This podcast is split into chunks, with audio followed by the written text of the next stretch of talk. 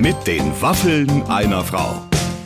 Ein Podcast von Barbaradio. Es ist soweit, Ladies and Gentlemen. Ich freue mich, dass heute ein wunderbarer Kollege von mir zu Gast ist, der auch ein bisschen so wie ich, so ein kleiner Tausendsasser, äh, alle möglichen Sachen macht und vollbringt. Joko Winterscheid im Gespräch. Clemens, Ja. was hast du dir von Joko Winterscheid eigentlich erwartet?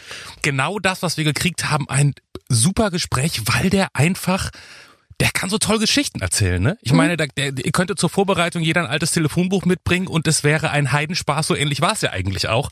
Der kann gut erzählen und, und ihr habt auch einen guten Draht miteinander, oder? Ja, den haben wir und ich glaube, wir haben so eine sehr große Achtung so voreinander und vor allem auch vor der Art, äh, Dinge anzugehen. Ich habe jetzt gerade eben gemerkt, der ist mir total ähnlich und ich ihm, weil Mhm. der auch sich nicht so viele Gedanken macht. Der stürzt sich in Projekte, dann stößt er die an und dann laufen die Ja. und dann macht er das nächste Projekt und es wird einem ja auch oft vorgeworfen, so als, ja, was macht er denn jetzt noch alles? Aber er macht eben viel und er macht auch viel Gutes und Ja. wir haben eben auch festgestellt, dass doch eine gewisse politische Verantwortung von jemandem ausgeht, der so Absolut, prominent ist wie absolut. Joko. Ja, ja, ja. Das macht er mit seiner neuen Joko-Lade und mit vielen anderen Projekten, die wir gleich hören. Also wirklich empfehlenswertes Gespräch. Also jetzt viel Spaß mit Joko Winterscheid heute bei den Waffeln einer Frau. Ach, meine Damen und Herren, er lacht schon jetzt und ich auch. Es wird ein launiges Gespräch werden, da bin ich mir sicher. Zwischen meinem wunderbaren Kollegen Joko Winterscheid und mir herzlich willkommen. Vielen, vielen Dank. Ich, ich freue mich so unendlich, dass ich endlich mal da sein darf. Immer, immer muss man sich irgendwie angucken, wie die, wie die ganze Branche bei dir ein- und ausgeht und äh, ich durfte immer nur zugucken. Ja, nee, wir waren uns bisher halt nicht, wie soll ich sagen. Es war jetzt auch nicht so, dass alle Was, gegen ja? dich waren, aber, aber manche haben einfach gesagt, du lass ihn uns noch ein bisschen angucken. Das ist aber auch so lustig, du giltst ja so als junger Wilder und ich habe so gesagt, der ist nicht jung, der ist fast so alt wie ich, dass du dich immer so Das jugendlich verkaufst. nicht. Das, das stimmt nicht. Entschuldige. Ich bin wesentlich, ich bin viel jünger als du. Das ist eine Frechheit. Also äh, Barbara, das ist dann, äh, also wenn ich so alt bin wie du, möchte ich nicht mehr arbeiten. Ja, ich bin irgendwann falsch abgebogen. Ich habe mich dann für Radio entschieden und dann ging es natürlich, ich sage mal, finanziell äh, bergab. Aber ich habe viele Zuhörer. Das ist klar. Ey, was das angeht, muss ich sagen, zeigst du uns ja allen, wie es funktioniert. Ja. Ei- Eigenes Radio, also so weit ist keiner gekommen in diesem Land. Ja, ach, das hast du alles noch vor dir. Ich weiß noch, kannst du bitte mal kurz unseren Zuhörern, die es nicht, nicht wissen, weil, weil sie es wie viele andere auch nicht damals gesehen haben und auch nicht unserem Ruf gefolgt sind, wie wir uns kennengelernt haben? Oder wo, wo wir, wo, wie, wie wir zusammengearbeitet haben? Das war damals, da war ich in Hamburg ähm, und habe in einer WG gewohnt und da habe ich dich bei Blondes Gift gesehen. Ja. Nein, das meine Ja. ich nicht. Ich meine unsere Zusammenarbeit 40 Jahre später. Ähm, das war, wir waren eigentlich, waren wir, äh, wie, wie nennt man das? Pioniere waren wir. Wir waren die Pioniere in der, äh, im Bereich der Ek Elektromobilität und haben für die tollen Modelle von Renault äh, damals uns äh, qu- quasi hingestellt und gesagt, Leute, geht raus und kauft Elektroautos.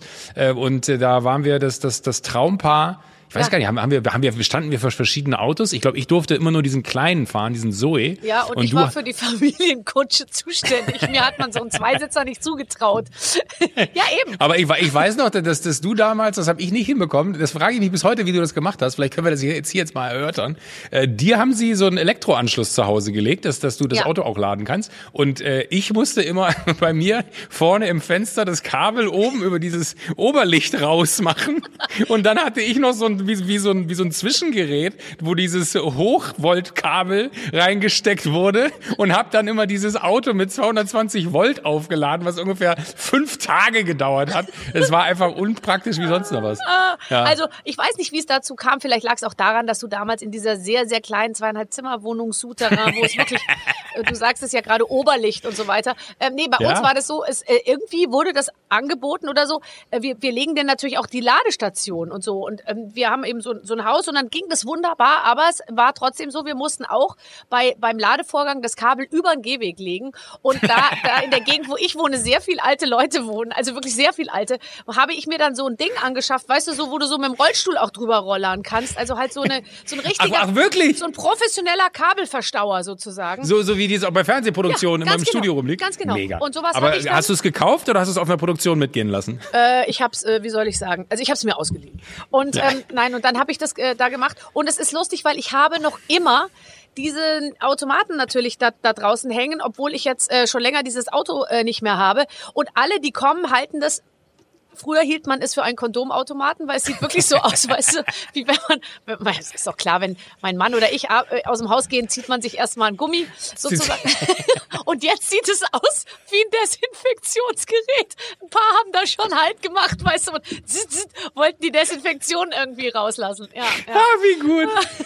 aber, aber ich glaube da, also ich weiß nicht, ob es einen Moment vorher gab, aber das war das erste Mal, wo Ja. ich so wirklich äh, aktiv mit dir Zeit verbringen durfte. Das Und ich habe es sehr sehr lustig. genossen. Seitdem suche ich deine Nähe, aber äh, es ist sehr einseitig. Ja, ich war damals leider leider schwanger. Ich hätte mich dir von einer etwas, sage ich mal, zugänglicheren äh, Art und Weise äh, präsentiert, aber ich war damals schwanger, was ich kaum wusste und du äh, äh, auch nicht und sonst auch keiner, aber alle haben immer auf den Fotos gesagt, ähm, kann sie vielleicht nicht so seitlich stehen und so, weil ich weil ich schon eine richtige Beule hatte, ehrlich gesagt. Ja. ja. Das habe das hab ich aber auch, also, guck mal, wie, wie unaufmerksam ich damals war, Ja. dass ich das nicht mitgeschnitten habe.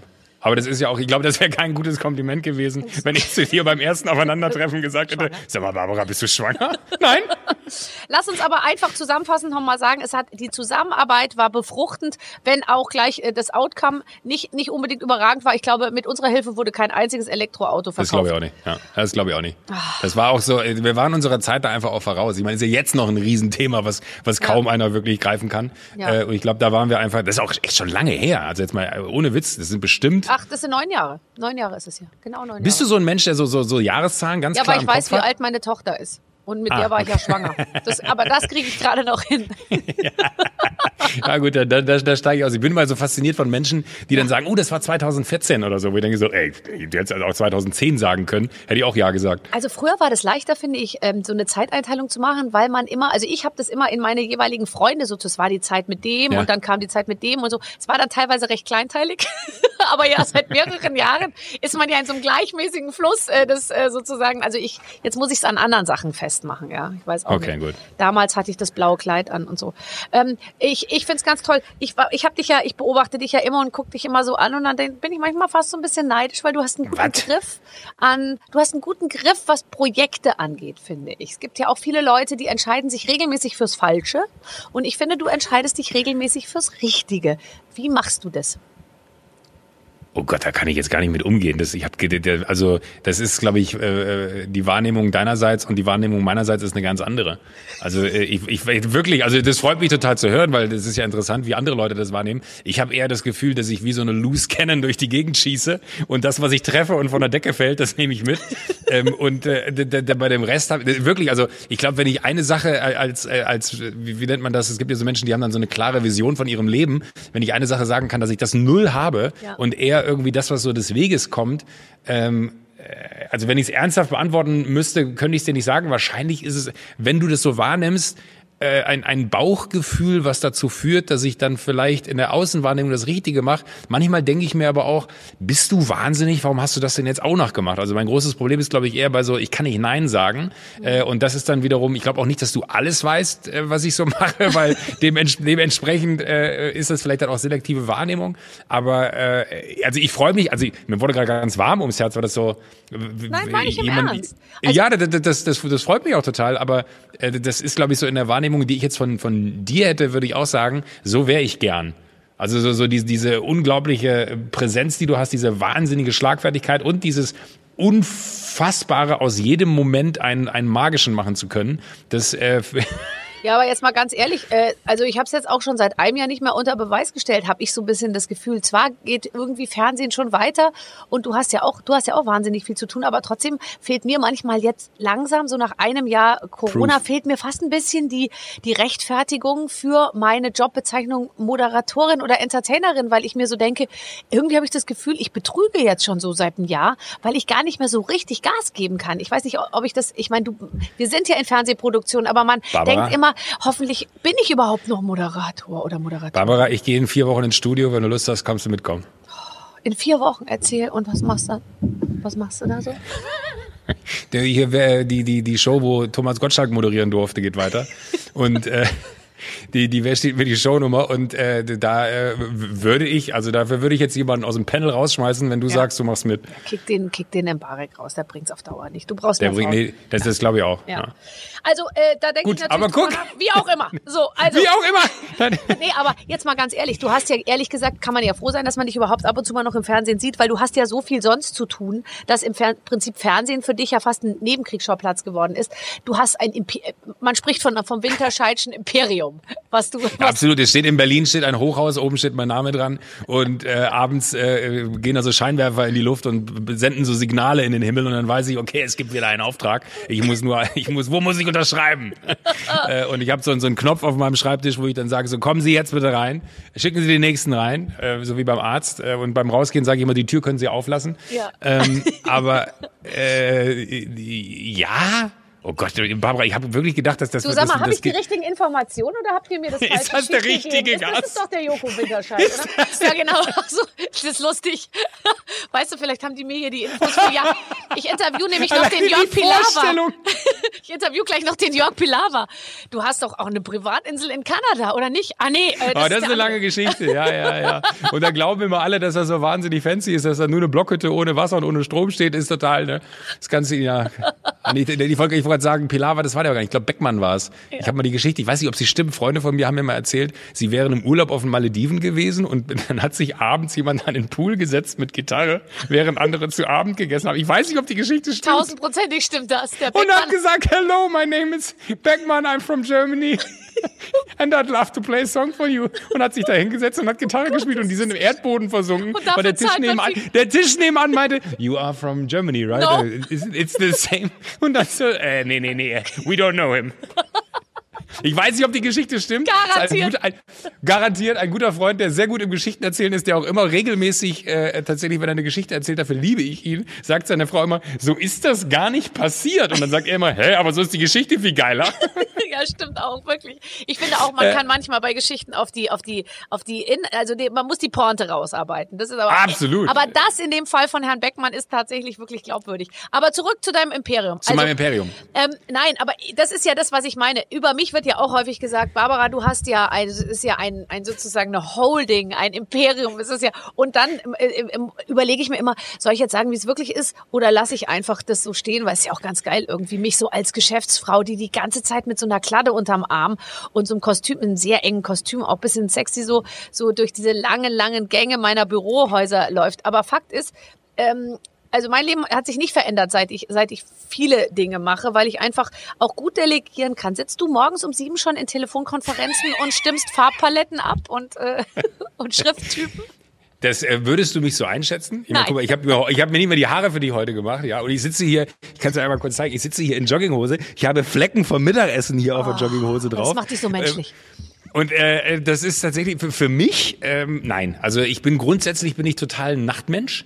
Ich kann ganz schlecht morgens. Ich kann bis morgens um, um drei arbeiten und habe da absolut gar kein Problem. Aber wenn der Wecker um 6 Uhr läuft, dann äh, würde ich am liebsten alles kurz und klein schlagen. Also ich äh, habe auch in, in all diesen, im- in diesem Imperium, was ich mir da geschaffen habe, ähm, habe ich, glaube ich, immer gut daran getan, von Anfang an nie selber zu viel zu machen, sondern immer dafür zu sorgen, dass, dass viele Menschen um mich herum äh, mit Herzblut das gerne machen, was sie da äh, machen und äh, ich am, am Ende immer versuche, so da zu sein, wie man mich braucht, aber das tatsächlich auch, also wenn wir äh, das Imperium außen vor lassen, aber die, die vielen kleinen Baustellen, die ich so habe, ist es gar nicht mehr möglich, da auch überall so, so, also manchmal würde ich mir wünschen, anders angefangen, ich hätte ein Projekt und das verfolge ich zu 100 Prozent und ganz klar und das ist meine Mission fürs Leben. Aber so tick ich leider nicht Nee. und ich glaube, das muss ich mir auch eingestehen, dass ich da nie der Typ für werden äh, werde. Und äh, ich bin auch nicht der Typ, der um 7 Uhr aufsteht. Ich kann locker bis halb elf pennen und mich nervt es selber. Ich würde viel früher, äh, viel lieber viel früher aufstehen.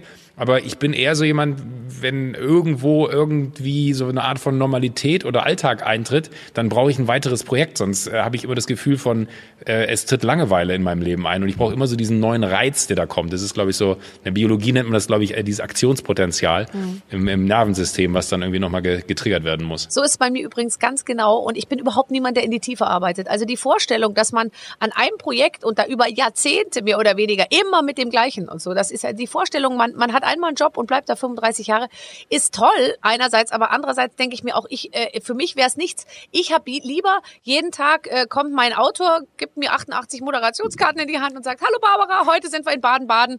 Ähm, du moderierst das New Pop Festival, viel Spaß. Und dann äh, so mal gucken, was passiert, ja. Oh, äh, das, äh, das, äh, das stimmt tatsächlich. Ja, aber, aber auch da bin ich, also das finde ich interessant, dass das dir da ähnlich geht. Ich habe immer das, ich habe manchmal habe ich so nicht Angst davor, aber dann denkt man sich so, soll ich das jetzt wirklich erzählen, dass ich so das Gefühl habe, ich mache nur deswegen so viel, weil mir andere Sachen dann langweilig wurden, weil das heißt ja auch, dass es eigentlich keine Wertschätzung mehr für, für den Rest gibt. Das ist aber gar nicht so. Ich liebe es, dass es dieses Projekt, was ich dann angefangen habe, ebenfalls noch gibt, Ja. weil ich weiß, das wird immer wieder äh, Arbeit sorgen und auch in dem Moment, wo ich dann wieder das nächste aufnehme, weiß ich, dass die vergangenen Projekte an gewissen Punkten ja alle wiederkommen werden und mir immer wieder neue Impulse geben. So, aber ich bin da einfach nicht für gemacht. Und so viele mir auch schon gesagt haben, und wenn man dann auch so Erfolgsgeschichten von irgendwelchen Leuten liest, äh, die dann irgendwie, äh, ja, und dann habe ich mich darauf konzentriert und das war das eine Geheimnis meines Lebens, dann denke ich mir so, sorry, da bin ich der Falsche. Das, äh, ich ich glaube auch, es gibt ja so Sachen wie, man nimmt sich Dinge vor im Leben und die will man dann unbedingt äh, irgendwie umgesetzt bekommen. Auch das habe ich noch nie geschafft. Aber wie ist es denn, wenn es, also bei mir ist es nämlich zum Beispiel auch so, wenn Sachen dann mal nicht klappen, ja, Mhm. dann gehe ich da so irgendwie, wie soll ich sagen, dann bin ich natürlich auch, finde ich das schade und so, aber gleichzeitig wende ich mich dann einfach auch der nächsten Sache wieder so passioniert zu, dass ich mir denke, also, oder? Also ich, ich bin, das Ja. ist jetzt auch nicht so, dass ich das dann, dass ich jetzt denke, das ist jetzt ein herber Rückschlag und ich verkrieche mich jetzt erstmal und so. Ich weiß nicht, auch wie du mit Quoten umgehst. Bei mir ist es zum Beispiel so, wenn, wenn die Leute das nicht gucken, denke ich mir, ja, sind doch die Leute schuld. Nicht ich. Ja, ja äh, das ist, äh, ich sag mal, in einem, in einem, das ist so ein bisschen ambivalent. Wenn die Quote sehr gut war, Ist es, da, Ähm, ist es natürlich, liegt's an dir. Nee, das ist nämlich das Krasse. Dann denke ich immer so, ja, aber das ist ja die Sendung, das bin ja nicht ich. Und wenn die Quote aber sehr schlecht ist, dann denke ich mir so, was habe ich falsch gemacht? Das ist, das ist wirklich dramatisch und das ist auch lustig, weil wenn wir sehr gute Quoten in Sendungen manchmal haben und dann gibt's ja so diese klassische Telefonrunde, wo dann irgendwie äh, alle Menschen sich einmal melden oder man sich selber auch bei Menschen meldet, dann gibt's so zwei, drei Kollegen, die wissen dann immer schon, dass sie sagen so, ey, wenn das scheit und tun's eingefallen, fang jetzt nicht an mit, das hat ja nichts mit dir zu tun, ne? sondern nimm doch jetzt einfach mal an, dass das ein Erfolg war und äh, bitte äh, genieße das jetzt heute mal, weil du kennst all die anderen Zahlen, die dir das Leben äh, schwer machen. Also bei mir ist es so, gu- gute Quote finde ich kacke und schlechte Quote finde ich auch kacke. Beides macht mich nicht glücklich. Du, da kommst du mal zu uns zum Radio einfach jetzt. Da, da, da wirst du morgen überhaupt, überhaupt, überhaupt keine Quoten sehen oder nachlesen können und so. Es Aber gibt's bei, bei, Barber Radio, kann ich, könnte ich bei Barber Radio anfangen? Ja. Er Ist das so ein. Projekt, wo andere ist Leute, wo du andere Leute fragen musst? Ja. Nee, ich muss ihn nicht fragen, sondern kann- ich du schaue nur, ob ich ihn so. rausschmeiße und dich dafür hinsetze. Und ich habe mich eben dafür entschieden. Aber er ist Ja. okay damit. Er ist jetzt schon seit mehreren Monaten. Und dann ist ja auch mal, Wechsel Ja. ist gut. Ähm, äh, bei Wechsel, da kommt, kommt, äh, kommt ein bisschen, äh, kommt ein bisschen Wechsel. Pass auf, wir haben so lange drauf gewartet. Am 22. Februar erscheint deine Schokolade. Ich musste so lachen, als ich gelesen habe, dass du eine Jokolade machst. Wer hätte je gedacht, dass dir dein Name Joachim bzw. Joko so zum Vorteil gereicht, dass du eine ganze Produktlinie darauf aufbauen kannst? Oder? Oder? Und ist das, nicht, ist das nicht traurig? Ist das nicht traurig, dass ich dir für 39 Jahre gebraucht Aber habe? ehrlich. Ich, bin jetzt 42, mit 39 kam das Wortspiel. Ja, und jetzt pass auf, er, also er bringt äh, ab dem 22. bringt er bringt er die äh, Jokolade heraus. Er hat dafür eigens die Schoko Winterscheid GmbH gegründet. da bin ich vom Stuhl gefallen. Ist das geil? Oder ist das gut? Ja, wirklich. Das ist aber auch ein, inneres Blumenpflücken äh, für mich gewesen. Und es wird, es wird noch ein Projekt dieses Jahr geben, so viel kann ich sagen. Ja, Da müssen wir dann vielleicht nochmal telefonieren, einfach nur, um ganz kurz dir zu sagen, wie die Gesellschaft da heißt. Ja, das freut mich jetzt schon. Vielleicht was Das mit Winter, da irgendwas da mit Wintersport. Ja. Wie viele? Kannst du nicht irgendwas mit Winterräumdienst, Winter, äh, also Oh, ja, irgendwie auch auch gut. Ja, also du, das ist doch wurscht. Mach einfach irgendwas. Du hast Aber, so nee, aber das macht ja. Spaß. Ich, ich finde, das sind so die Kleinigkeiten, die dann auch Bock machen, wenn man sich das überlegt. Und äh, es gibt tatsächlich Freunde, die haben mich immer Yoko Schoko, die einarmige Spinne genannt, warum auch immer. Ja. Äh, und, und da wusste ich so, Yoko und Schoko reimt sich. Das hat, hat sich da mir damals schon irgendwie erklärt. Äh, und dann kam das. Und Jokolade bin ich wirklich total. Das Bizarre ist, äh, du kennst ihn vielleicht noch, äh, weil, weil dein Magazin gibt's ja noch, mein Magazin wurde ja eingestellt. Ähm, da gab's damals den großartigen Michalis bei mir in der Redaktion. Na sicher, Redaktionsreihe. Panteloris. Und der äh, Panteloris hat damals äh, in der letzten Ausgabe hat er gesagt, so was macht der Winterscheid denn jetzt? Und ich hatte Michalis nie was von diesem Schokoladenprojekt erzählt, das es damals aber schon gab. Und äh, er hatte dann einfach äh, geschrieben, er macht jetzt die Jokolade. Aber er hatte sie als äh, Kinder Jokoladenzigaretten da irgendwie gemacht. Und dann habe ich ihm nur geschrieben, äh, Michalis, das ist so halbwitzig, weil vielleicht kommt ja wirklich was, was so heißen wird. Das ist jetzt noch ein bisschen hin, aber also ach so, das wusste ich ja nicht. Äh, und dann äh, hat er gesagt, weil es gab so ein Mittelteil, wo jeder aus der Redaktion damals für mich als Überraschung äh, sich überlegt hat, was ich dann machen könnte. Und Michalis hatte die Jokolade-Zigaretten entwickelt. Und da war ich dann, das war eine Überraschung und da war ich dann etwas baff, dass er wirklich die Jokolade hatte. Und dann ist man ja selber immer so, oh, ist das zu offensichtlich? Ist das zu offensichtlich? Habe ich da was gewählt, was jeder sofort checkt? Nee, da hat er dir fast die Tour vermasselt. Aber Gott sei Dank ja. hat es ja kaum jemand gelesen. Hat er, ja. So, so ist es. Nennen wir das Kind beim Namen. Als ich da beim Essen saß und es ging darum, wie wir denn äh, verlängern, habe ich nur in die Runde der Gesichter der Menschen geguckt, ja. die du auch kannst. Ja. Und ich habe nur gesagt so, okay. Okay. okay nicht. Ja. Okay, gut. Na, ist doch wurscht. Also, Jokolade steht ganz oben und jetzt mal ganz ehrlich, ich habe jetzt den Zettel nicht dabei.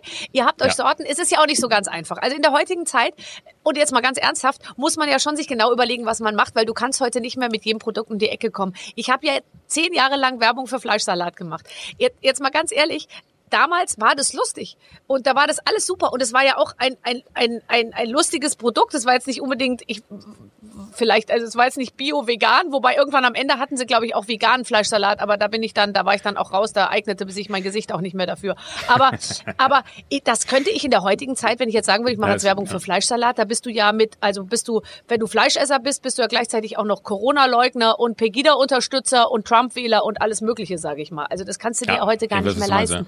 Du musst ja heute, wenn du sowas machst mit Lebensmitteln, dann muss man sich echt was Gutes überlegen. Ja, äh, ich, muss ehrlich sagen, habe ich mir am Anfang nicht. äh, am Anfang war es wirklich nur der Wortwitz, den ich magisch fand und gesagt habe, so, ey, da muss ich was draus machen, das wäre liegen. Also da würde ich mir mein Leben lang den Vorwurf machen, warum hast du nie die Jokolade gemacht? Und dann war es aber äh, so, dass wir so zwölf Monate schon dran gearbeitet haben und eigentlich war es mehr oder minder fertig, das Projekt. Äh, und wir hätten äh, auf den Startknopf drücken können und es wäre losgegangen.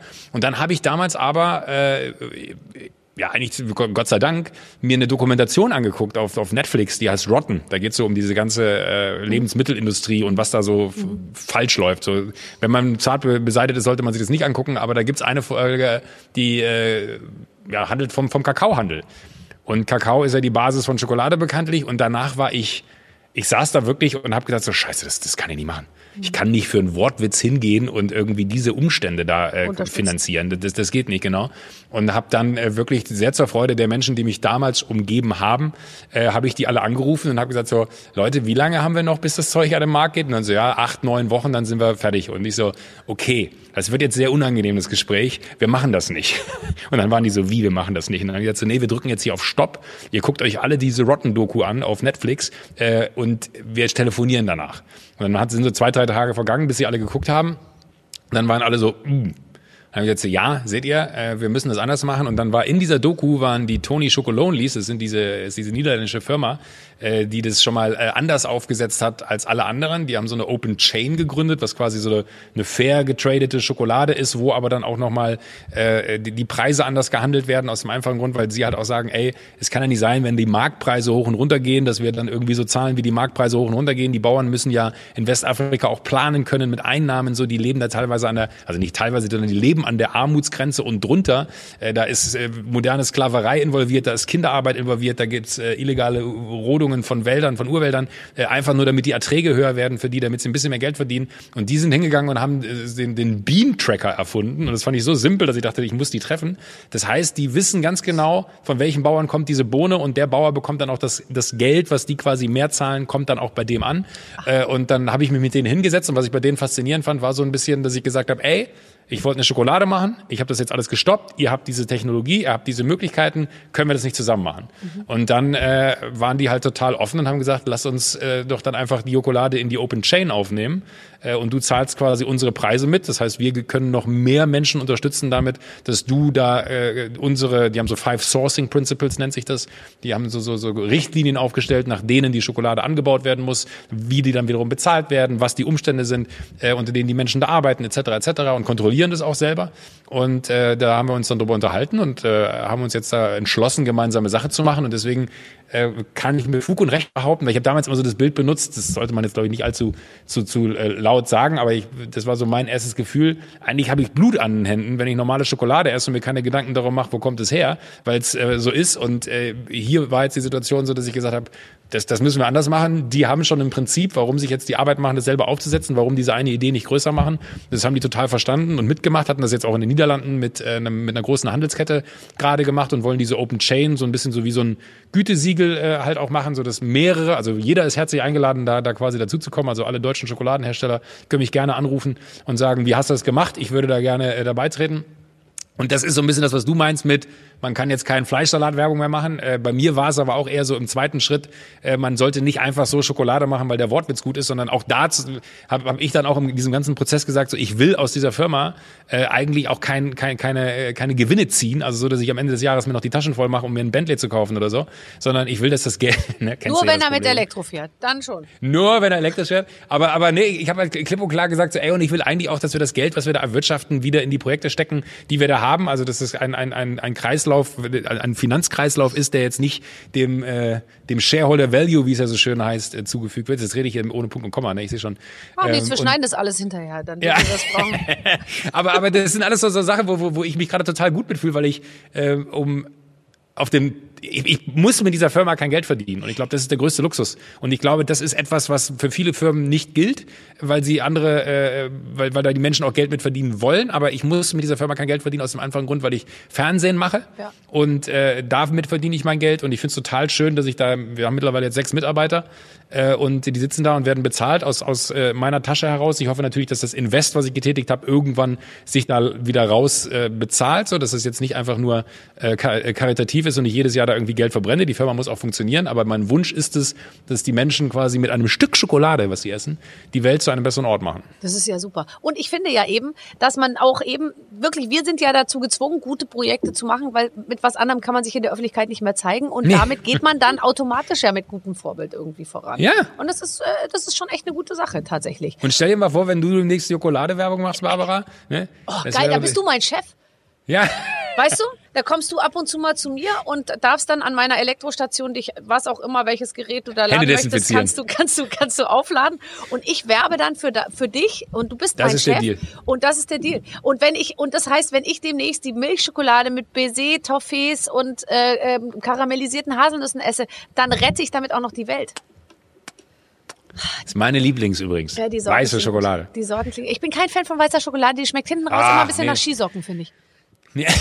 Nee, die, das ist wirklich, ich habe, es gab einen Tag, ich, mir, mir ging es noch nie so schlecht. Ich glaube, ich habe wirklich 15 Kilo oder 20 Kilo Schokolade gegessen. Und es war so, wir waren in so einem Labor und haben das so zusammengemischt mit so, mit so absoluten Vollprofis, ne? Und es war so der Tag, es war, kennst du so Tage, wo du aufwachst im Hotel und denkst so, oh, heute wird ein richtig geiler Tag. Und so eine Stunde später, oh, oh, oh, können wir eine Pause machen? Und dann war so, sag mal, Joko, wir würden beim, beim, beim Asiaten was für Mittag bestellen. Was willst du? So, nix essen, bitte, lass mir einfach in Ruhe. Und ich ging wirklich, wir sind dann abends, das war in Köln in so einem, äh, in so einem Foodlabor, da sind wir abends weiter mit dem Zug tatsächlich nach, nach Amsterdam zu den Tony-Leuten gefahren.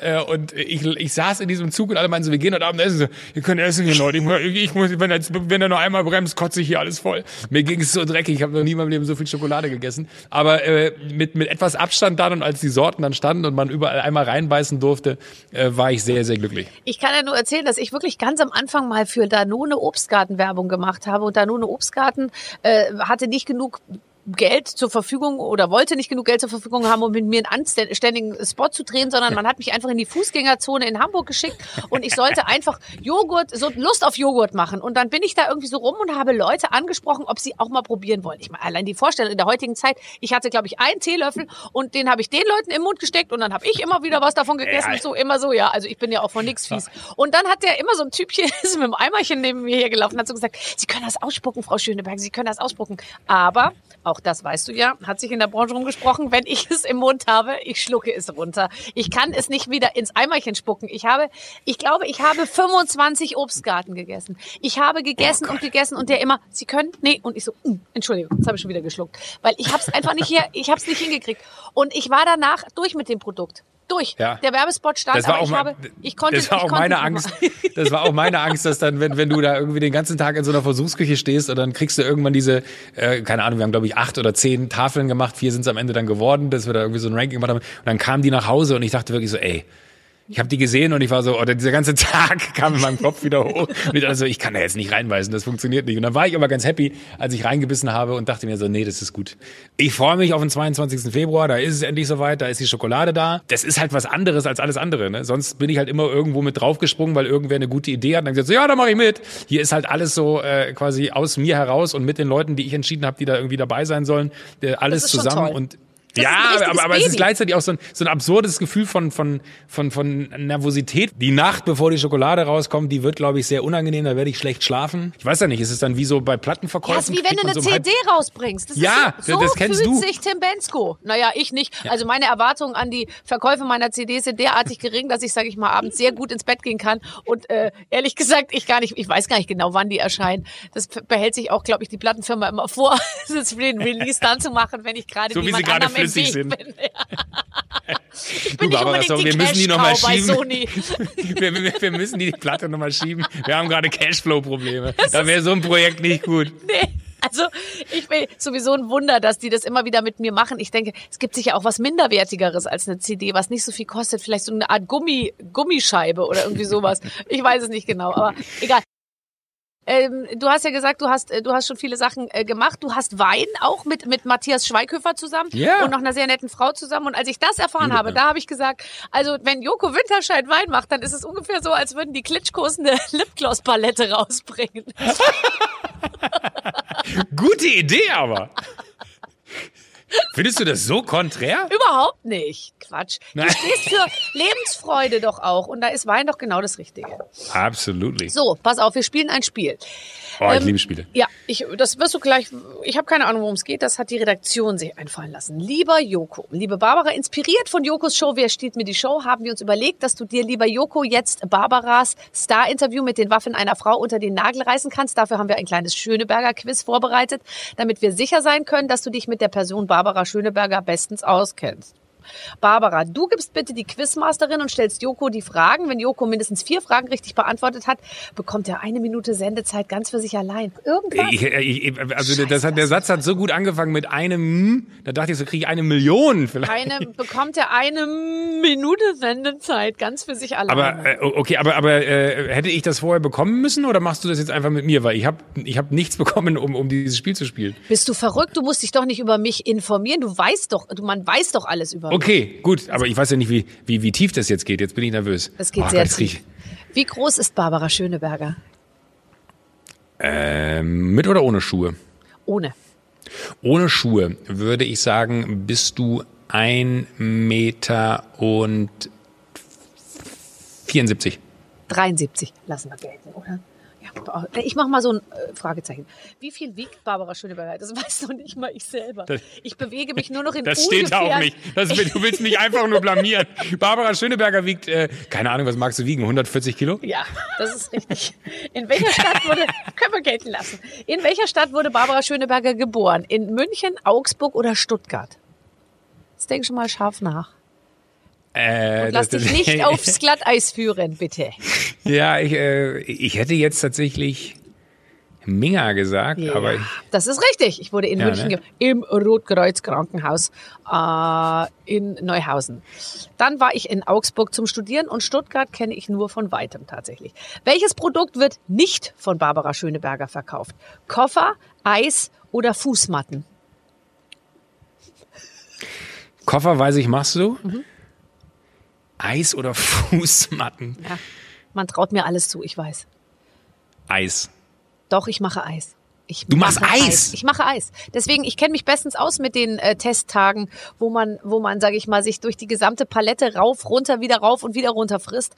Ich war sogar schon in meiner eigenen Eisfabrik, die im Saarland steht, und habe dort auch die Mischung ähm, Himbeer-Sahne-Eis selbst vorgenommen und habe ein bisschen mehr Zucker reingemacht, als es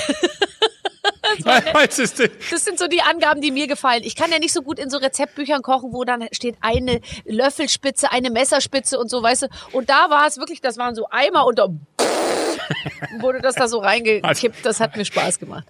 Aber ich finde auch, wenn, wenn man, wenn man nach Rezept kocht, geht immer der Spaß verloren. Ja. Ach, das hier. Kochst du? Aber du machst Eis, das wusste ich nicht. Ja, ich Ja. koche.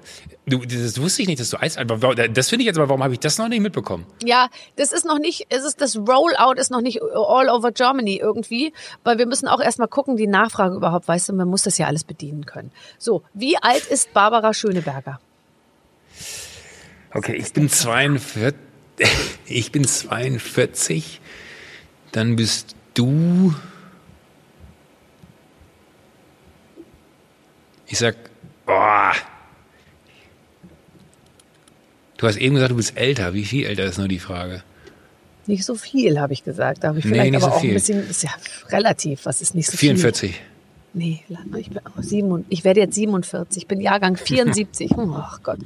Ähm, Du, Ja. du, 47 wirst du. ich, ja, ich, äh, 74er Jahrgang und du bist 79er Jahrgang, gell? Ich bin 79, Ja. ja. das ist richtig. Ich habe auch, ich habe auch irgendwie, ich habe nie versucht zu lügen mit meinem Alter, weil ich denke mir immer, es gibt so Lustig. viele Leute, die definitiv wissen, dass sie mit mir in einer Klasse waren und dass wir 93 Abi gemacht haben und ich kann unmöglich anfangen zu sagen, dass ich äh, 79 geboren bin und erst 98 Abi gemacht habe oder so. Das kriegt man, ich finde, das kriegt man echt nicht hin.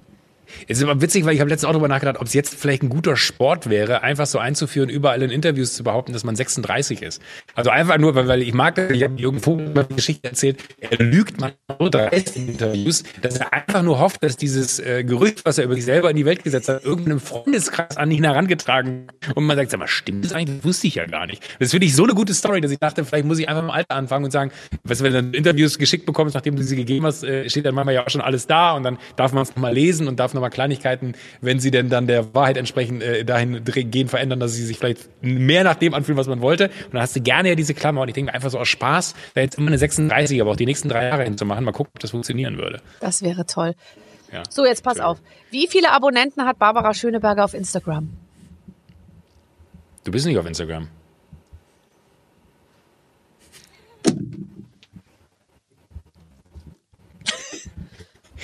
ähm, okay, du bist anscheinend doch auf Instagram. 476.000. 590, 589. To be honest, das wächst sehr langsam, weil ich nicht mehr so viel mache. Aber ach, du, aber du ne, hast eine Million und jetzt mal ganz ehrlich, eine Million. Wie ist das dann? Ist es wirklich so, dass das von 999, weil du siehst ja diese ganzen, diese Zehntausender Schritte, die siehst du ja hinten gar nicht mehr. Ist ja das Grobe sozusagen. Und dann plötzlich klickt es von einer, von einem Moment auf den anderen auf eine Über Million. Nacht zum Millionär geworden. Nein. Ja. Und es war, es war, äh, das ist verrückt, weil ich vor vier, also das ist so bescheuert, dass man sich jetzt darüber unterhält, aber vor vier Monaten hatte ich schon mal die Millionen. Und manchmal hat man das ja, dann bereinigt äh, Instagram quasi die Konten, die, die, die, die Karteileichen und weiß nicht was. Ich hab's so ganz so, wow, crazy! Ich habe irgendwie die Millionen geknackt, hab's gepostet, Nacht geschlafen, nächster Morgen 970.000. Und ich so, hä? Wie kann das denn sein? Und äh, da, da wurde mir das, da wurde ich quasi um die Millionen gebracht und jetzt habe ich sie wirklich, aber äh, ja, mein Gott, es ist, es ist am Ende, das weißt du besser als ich, ist es auch nur eine Zahl, ne? Es ist nur eine Zahl und vor allem mir hat's bisher eigentlich immer nur Scherereien gebracht, weil ich irgendwas gemacht habe oder erzählt habe oder so und dann habe ich total, also wenn, dann Folge ich, ich dir denn überhaupt? Das ist ja. also ich folge ich, dir auf jeden Fall. Aber das ist natürlich, schauen, das ja. ist Grundrauschen dann bei dir. Also wenn du mir folgst, ich glaube, nee, weiß nicht. Aber doch, aber ich muss dir ja eigentlich ja, ja, folgen. eigentlich ja. Also ich sehe, also ich weiß auch nicht. doch, ich folge. Jetzt, jetzt folge ich dir. Jetzt folgst du mir. Das, das, das sehe ich gerne. Sag mal kurz, was ist mit Clubhouse? Bist du bei Clubhouse? Ja. Hast du da nicht irgendwas gemacht gleich am Anfang? Ja, ich, ich habe hier mit mit mit äh, Tommy, deinem deinem äh, äh, ebenfalls Kompagnon Thomas Gottschalk, haben wir so so kleine Talkrunden zu der Show damals gemacht und das das war ganz ganz lustig. Aber ähm, ich, ich mein Gott, also so am Anfang war ich da sehr aktiv, weil ich mir nicht eingestehen wollte, dass ich das nicht verstehe. So, weißt du, ich hatte das Gefühl, es kann sein, dass ich zu alt dafür bin. Ja. Und dann dachte ich mir so, nee, nee, nee, nee, also diese App schafft mich jetzt nicht. Das schaffe ich mir drauf. Das ist kein Thema. Dafür bin ich noch nicht zu alt. Und habe dann die ersten zehn Tage äh, mich da sehr viel rumgetrieben und habe dann aber einen Fehler gemacht, weil man immer dann, wenn man irgendwie in so einen in so einen virtuellen Raum da reinkommt und dann wird immer angemeldet, wer betritt den Raum. Und wenn dann da steht Joachim Winterscheid oder Joko Winterscheid hat den Raum betreten, wurde man immer sofort auf dieses Podium, was da so virtuell existiert, gehoben. Und dann wurde es immer da hingeholt. Und dann dachte ich so, nee, ich will doch einfach nur zuhören. Ich will nicht hier, nee, Leute, sorry, tschüss. Und dann habe ich mich umbenannt in Joao Valdemos. weil ich dachte, dann kann ich mit dem anonymen Namen einfach in so eine Runde und dann gehe ich in die Runde und höre dazu und dann mache ich mir danach wieder Joko Winterscheid, wenn ich dann mal irgendwann selber was mache. Man kann seinen Namen leider nur einmal ändern. Ach so, ich heiße also jetzt bist du ich raus. heiße Jetzt Joao, ich heiße Joao. Frag mich nicht, wie ich auf den Namen kam. Es war einfach nur der Moment, dass ich wollte, dass äh, alle mich als äh, Joao sehen, damit ich in Ruhe einfach mal irgendwo zuhören konnte. Und äh, es gibt auch Menschen, die mich jetzt schon, die mir auch Nachrichten schreiben und sagen, hey Joao, sag mal, wie sieht's denn am Wochenende eigentlich aus? Oder hey Joao, hattest du nicht gesagt, du kannst die Woche? Ist gut. Aber ehrlich gesagt, so eins werden mit der Masse. Das ist ja schon was, also das, ich finde, das gelingt ja eigentlich noch ganz gut, in der Großstadt sowieso. Aber ähm, du bist doch auch keiner, der gerne äh, hofiert, äh, irgendwo speziell abgeschirmt von allen sein möchte, oder? Nee. Also manchmal wäre es doch eigentlich schon, ich, ich weiß noch, ich war mal auf dem Junggesellinnenabschied, es ist noch nicht so lange her, und da waren wir in, in, in Österreich und das war, da waren noch zwei andere prominente Frauen dabei und, und, und da waren wir in so einer Disco und da waren, und plötzlich schrie die eine zu mir, kommt Sie rüber, hier sind nur Australier. Und dann, und dann sind wir alle darüber und dann haben wir da mit den Australiern getanzt. Das war auch so, war so eine Jungsgruppe. Weil ich meine, nichts willst du weniger, als dass du da nachts in so einer Disco am Vor Vorarlberg irgendwo stehst und dann, hallo, kenne ich dich irgendwo her und so. Und äh, das war fantastisch. Ich habe denen dann erzählt, ey, mein, mein Name ist Christine und so und wir haben da getanzt und so und die anderen auch, "Ah, nur Australier, nur Australier. Das war fantastisch. Also man will doch eins werden mit der, mit der, Ma mit das- der Menge. Ach, ich, ich, ich, eigentlich genau das. Und ich glaube, das ist auch der, der, der Punkt. Man selber macht ja gar nicht so ein Aufheben um sich. Ich vergleiche das immer. Ich habe ein Delfingleichnis aufgestellt. Are you ready? Ja. Also das Delfingleichnis ist, wenn du auf dem Meer bist und du siehst auf einmal vor deinem Boot Delfine, ja, dann rastest du schier aus, weil du denkst dir halt einfach so, oh mein Gott, Delfine! Und der Delfin denkt sich so halt so, what the fuck, Alter, ich bin das ganze, den ganzen Tag im Meer. Was ist denn mit dem los? Und äh, die gleiche Situation kennt man halt andersrum. Ne? Man läuft halt natürlich die Stadt und irgendjemand stehen so, ah, Joko Winterscheid! Und denkst du so, Alter, was ist denn dein Scheißproblem? Da bin ich der Delfin. Und man muss einfach diese, ich komme ganz kurz an diese Oberfläche bei dieser Person und werde wahrgenommen. Und äh, das ist aber so für mich selber, hat sich bis heute nicht erschlossen. Wirklich nicht. Also keine Koketterie. Äh, sondern mich verunsichert diese ganze Branche so viel mehr, dass ich sogar eher noch eher so werde, dass ich so, lassen Sie mich bitte, ich habe doch gar nichts gemacht. es ist doch alles okay. Was, was wollen Sie? Am schlimmsten ist, dass, wenn man, die dass man Leute- einfach Ruhe will. Am schlimmsten ist, wenn die Leute halblaut über einen sprechen und es so sprechen, dass man selber die ganze Zeit zuhört und dann immer, das ist sie. Nein, doch. Die ist viel dicker. Nein, das ist sie. Nie im Leben. Schau doch mal, wie die ausschaut. Nein, das ist sie. Und so wird doch dann da stundenlang drüber geredet oder, äh, oder so. Also bei mir ist es allerdings sehr nett. Ich habe sehr viele äh, Damen besten Alters sozusagen oder Frauen halt so coole Frauen einfach äh, als Fans. Wie ist es bei dir? Hast du schon viele einfach Mädchen, die, die sich nicht so gut im Griff haben und hinter dir herrennen? Nee, äh, Gott sei Dank noch keine davon kennengelernt. Ich weiß nicht, ob es die gibt. Aber ähm, was ich total toll finde, und das ist für mich immer, finde ich, der, der schönste Moment, mein, mein tollstes Erlebnis war einmal, das war wiederum ein junges Mädchen, das, das war, war in, in so einem Klamottenladen, die dann so, die so neben mir auf einmal anfing, auch diese Herrensachen durchzugucken. Dann meine sie so, kss. Und ich so, ja.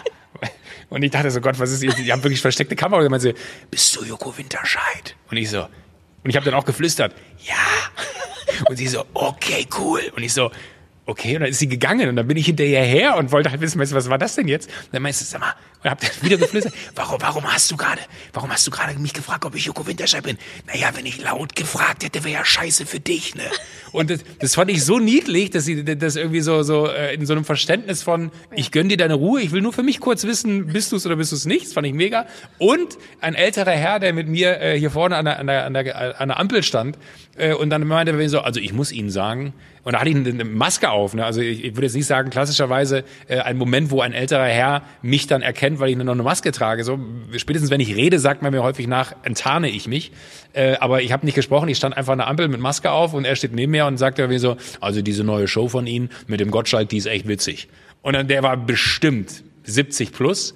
Und dann sind das so Momente, wo ich mich so freue, weil ich weiß, dass dieser Mensch äh, sich diese Sendung angeguckt hat, ich dem wahrscheinlich einen schönen Abend bereiten durfte und dass der dann aber auch diesen Moment hat, dass wir uns an der Ampel treffen, er mich dann durch die Maske erkennt. Also solche Begegnungen mag ich und solange die auch immer irgendwie in so einem einvernehmlichen Miteinander und entspannt sind, finde ich Ja. das super. Aber sobald die dann irgendwie so leicht übergriffig auch werden, also wenn man im Restaurant sitzt und dann läuft einer am Fenster vorbei, der bleibt stehen, klopft an die Scheibe, winkt wie blöde und dann, denkt, dann winkt man so höflich zurück und so, ja, hallo, weil man will ja auch nicht das ganze Restaurant, sich denkt so, ach, der, ich meine, muss man fast sagen, Gott sei Dank gibt's die Situation gerade nicht.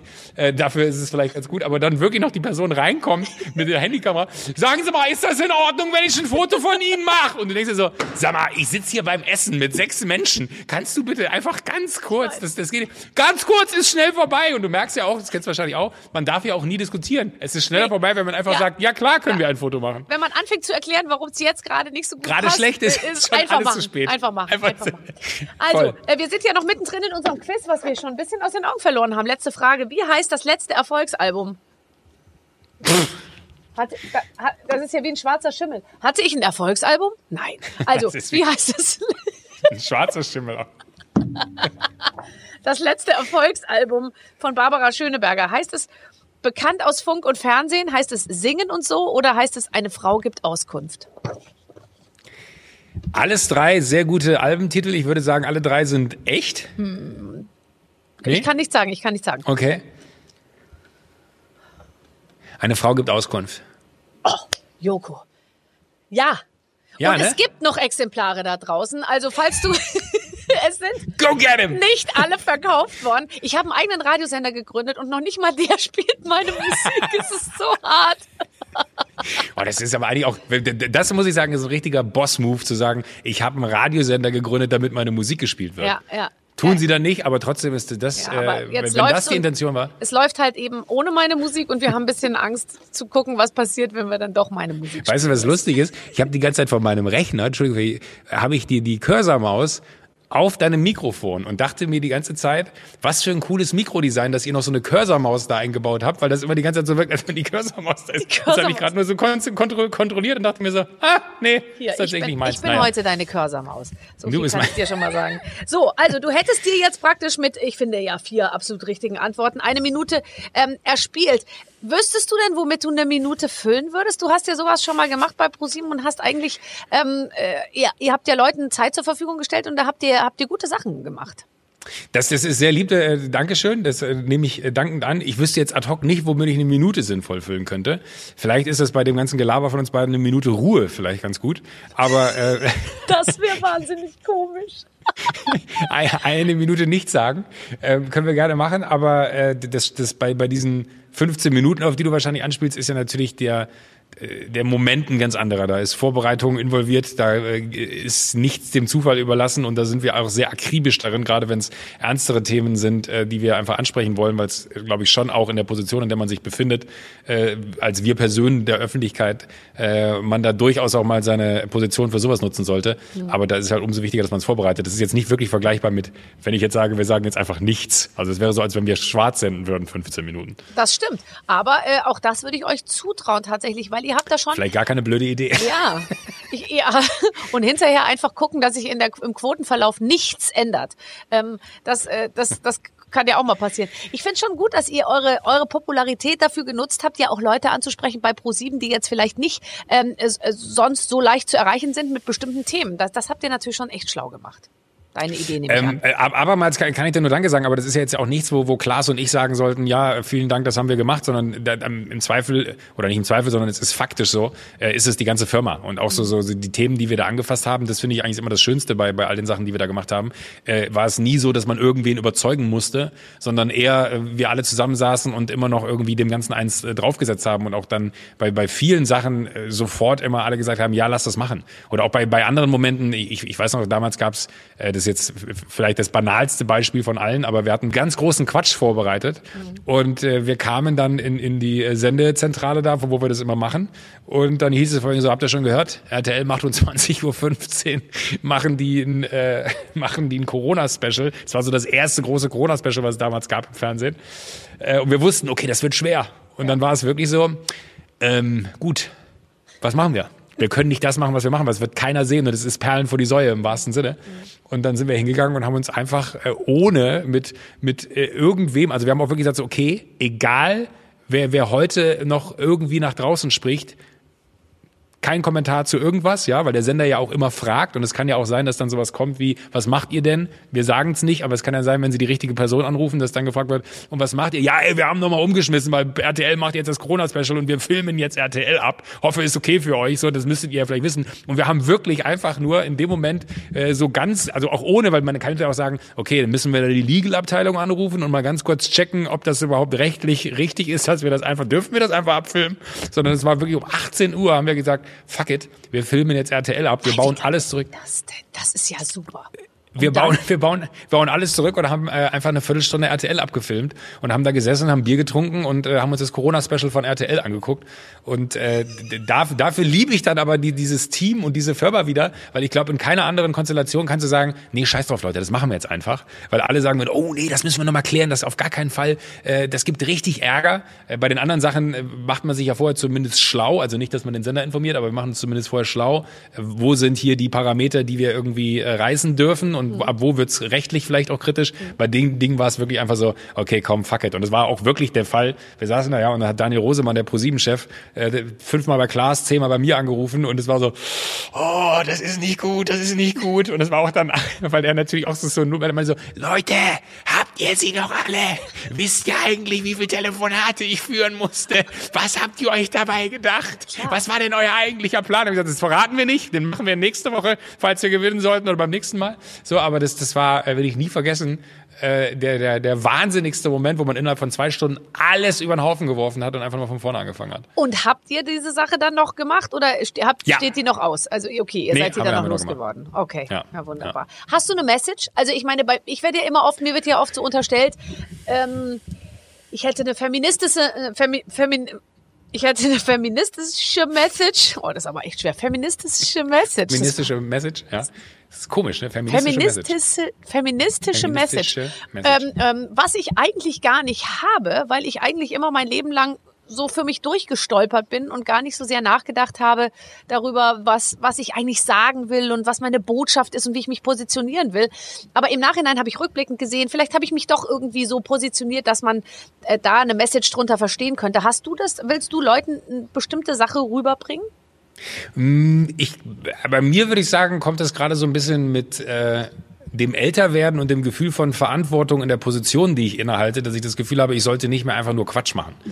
So und auch glaube ich, dass diese Veränderungen, die wir alle wahrnehmen, äh, gesellschaftlicher Natur, ähm, irgendwie so beängstigend sind, dass ich das Gefühl habe, ich sollte, wenn ich es kann und eine Meinung zu dem Thema habe, mich durchaus auch dahinstellen und das sagen, weil unter Umständen man Menschen davor bewahrt, in diese Richtung abzudriften, wo viele Leute hin abdriften, äh, ohne jetzt sehr konkret irgendwelche Beispiele zu nennen, weil sobald du es aussprichst, bist du ja äh, schon wieder der Böse, der sagt so hier die äh, Querdenker und weiß ich nicht was. Ne? Ja. Ähm, aber, du hast es nicht ist, ausgesprochen. Nee, ich habe es nicht ausgesprochen. äh, aber ich habe irgendwie das Gefühl, ich würde mir vielleicht irgendwann selber den Vorwurf machen, dass ich mit der medialen Power, die wir eben haben wir über eine Million Follower bei Instagram gesprochen, das ist ja schon bizarr, dass man da an eine Million Menschen kommunizieren kann, dass ich mir irgendwann vielleicht den Vorwurf machen könnte, dass ich diese mediale Power nicht für die sinnvollen Dinge mhm. genutzt habe, die man vielleicht hätte ansprechen sollen und dass man eher so dachte, uh, da halte ich mich mal raus. Ich glaube, es ist leider nicht mehr die Zeit, wo man irgendwie unpolitisch sein kann oder darf und äh, da versuche ich so gut wie möglich meinen Teil, aber nur für meine persönliche Agenda eher, mhm. zu beizutragen, dass ich sage, so, da ist es mir wichtig, den Mund aufzumachen, da ist es mir wichtig, eine Veränderung vielleicht äh, mal anzusprechen. Da ist es mir wichtig, einen Finger in eine Wunde zu legen, dass man das mal versucht. Das funktioniert mal besser und mal schlechter. Ja, und was man auch immer merkt, finde ich, wenn man eigentlich sich positioniert für die, für die gute Sache, von der man selbst total überzeugt ist. Und man denkt ja dann auch naiverweise, auch alle anderen Leute sind von dieser Sache überzeugt. Und dann merkt man, ich, also habe ich das ja erst letzte Woche, ich hatte es letztes schon mal erzählt, äh, eine Aktion da für den Bundespräsidenten gemacht, der gefragt hat, stell, stell, stellst du bitte auch ein Licht ins Fenster und, und postest es dann und so. Ja, so what, das ist halt so eine Aktion, der ist nett, den Opfern der Pandemie. So, da habe ich das gepostet, da kam gleich, und was ist mit den Opfern für, von Krebs, was ist mit den Opfern von, äh, die, die bei Autounfällen ums Leben kommen und was ist eigentlich damit und ähm, ist doch alles Schwachsinn. Und da habe ich mir so gedacht, wow, also dann kam einfach, merkst du, da sind ganz viele Leute, die sagen, nee, also das ist keine gute Sache, da darf man eigentlich nicht mitmachen. Äh, und das heißt, man muss entweder wirklich die ganze Zeit über 37 Ecken denken und dann bei nichts mehr mitmachen, weil man nicht ins Fettnäpfchen treten will, oder man muss halt, und das ist, glaube ich, gefragt, halt dann Kante zeigen und sagen, nö, ich mache da jetzt mit, ich finde das gut und, äh, ja. und es gibt halt viele, die es anders sehen. Ja, das, das, was ich so schade daran finde, ist ja eigentlich, dass, dass das einen total demotiviert. Dass, also ich glaube, dass man ja schon ein Gespür dafür hat, ist das richtig? Will ich das? Ja. Äh, und deswegen macht man das. Und dass man eigentlich in so einem Moment ja bei dem kleinsten Funken von ich möchte was, ich möchte eine Kerze ins Fenster stellen, mhm. wenn du da so einen Shitstorm erlebst, ne, und äh, dann irgendwie dich da vielleicht von beeinflussen lässt, dass du ja eigentlich gar keinen Bock mehr hast, was Gutes mhm. zu tun. Also ich finde auch, da würde so, so, so, ein, so ein Shift stattfinden, wo man alles Positive verliert, was irgendwie vielleicht noch existiert. Und ich finde es total wichtig, dass man das außen, äh, nach außen ganz klar kommuniziert, egal in welcher, egal ob man einen Follower Social Media mäßig hat oder eine Milliarde, äh, vollkommen wurscht. Aber ich finde, man muss viel mehr Positives vorne anstellen. Also Good News. Ne? Ich finde, wir, wir werden auch, es gibt viel zu viele Dinge, die einen irgendwie so mir persönlich auch total Angst machen, wo ich mir dann denke so, oh shit, ey, das, das gerät alles komplett aus den Fugen gerade. Ähm, und es fehlt aber so der Gegenpol. Und da finde ich es immer total wichtig und auch richtig, dass man auch mal äh, was Gutes tut. Und es tut auch jedem, glaube ich, gut, was Gutes zu tun. Und äh, da, da finde ich es immer schade, wenn dann so dagegen gegangen wird, weil du eigentlich im Keim was Gutes erstickst. Und wenn man was Gutes macht und dafür angegangen wird, dann ist die Konsequenz ja, dann darf man eigentlich nur noch Böses machen. Und das ist, glaube ich, noch viel schlimmer. Du hast recht. Trotzdem glaube ich, was da sein, so in den 80ern vielleicht noch ein bisschen geiler. Weißt du, ich meine, du kannst jetzt nicht mehr, schau, stell dir vor, du hättest so, so einen weißen Pelz an, du hast ein offenes Auto, was so an der Ampel so wippt, weißt du, laut Musik viel Schmuck, geile Frauen, die die ganze Zeit nur so machen und überhaupt noch nicht mal Abi haben. Egal, die machen so und die finden es geil, so zu machen. Das sind halt so Sachen, das geht halt alles nicht mehr, gell? Heute ist halt alles aus biologischem Anbau und ähm, leise treten, bloß nicht auffallen, Fahrrad fahren, höchstens E-Bike, aber mehr auch nicht und so. Also da ist, äh, das ist, äh, da, da hat sich natürlich schon viel verändert. Zum Guten natürlich. Aber früher, sage ich mal, so ein offenes Auto. Ja, ach Barbara. Ja. Was soll ich sagen? Ja, naja, Mai. I feel, I feel you. nein, nein, aber ich, ich, ich, weiß, ich weiß total, was, was du meinst, ja. aber ich, ich glaube auch, dass wir so ein bisschen all das, was vielleicht in der Vergangenheit nicht so ernst behandelt wurde, wie es hätte behandelt ja. werden müssen, Natürlich. dass wir das jetzt wahrscheinlich äh, einfach in die Schuhe gelegt bekommen haben und dass unsere Verantwortung ist, das so ein bisschen ernster alles anzugehen, um für die, die danach kommen, vielleicht die Zeit nicht noch schlimmer zu gestalten, weil äh, am Ende des Tages geht's uns ja immer noch irre gut. Also absolut. Ich, äh, wenn du willst, ich äh, ich habe kein offenes Auto, aber ich würde eins besorgen. Ich hole mir einen weißen Pelz. Du kannst dich neben mich setzen und dann hüpfen wir. Äh, das wäre geil. Da, und wenn du demnächst hier arbeitest als Praktikant, Joko, ich, ich hatte das Gefühl, der Deal ist gemacht, dann ja, äh, holen wir uns mittags immer ähm, so eine vegane Bowl einfach da vorne ums Eck. Ich hoffe, Aber mit dem Auto in dem Outfit und äh, Aber du musst sie holen. Ich bleibe im Auto sitzen. Weil ich mache ja die ganze Zeit so. ich ich finde das Geld immer nicht, wenn ich so. Also, also das, das klingt doch alles gut. Und jetzt mal ganz ehrlich, wir machen einfach am besten alles richtig, indem wir viel Schokolade essen in Zukunft, aber die richtige. Absolut, ich wollte gerade sagen, ja. Barbara! Nein, ja. Äh, 100 äh, Prozent, ja. ja. Aber also, auch da, also, wo, mir, ne, das Einzige, wenn da dieses Open Chain Logo drauf ist, kann es auch gerne eine andere sein. Dann muss es gar nicht meine sein. Mir geht's um die Sache. Okay, das haben wir verstanden. Ähm, ich werde mich da auf jeden Fall dran halten. Mich hast du als Kundin schon. Und äh, ich, ich, ich bedanke mich ganz herzlich, Joko, für dieses wunderbare Gespräch. Da bedanke ich mich auch bei Ihnen und würde sagen, auf bald, Frau Schöneberger. Auf bald. Sie Tschüss. hören von mir. Joko Winterscheid, tschüss. Tschüss. Ja, auch wenn wir keine Waffeln gegessen haben, wir haben sehr viel Super. über Süßigkeiten gesprochen, das können wir auf jeden Fall sagen. Und äh, darüber, was eben, welche politische Verantwortung auch dieser Job mit sich bringt. Cooler Typ. Ja, fehlt eigentlich jetzt nur noch Klaas, oder? Ja, den wünsche ich mir. Den, den kriegen wir als ah, Das finde ich auch toll. Ja, den holen wir uns ran. Sobald, äh, sobald er hier im Gespräch war, werden wir euch informieren. Jetzt erstmal eine schöne Woche. Nächstes mhm. Wochenende gibt's einen neuen Gast und viel Spaß. Mit den Waffeln einer Frau. Ein Podcast von Barbaradio. Das Radio von Barbara Schöneberger. In der Barbaradio App und im Web. barbaradio.de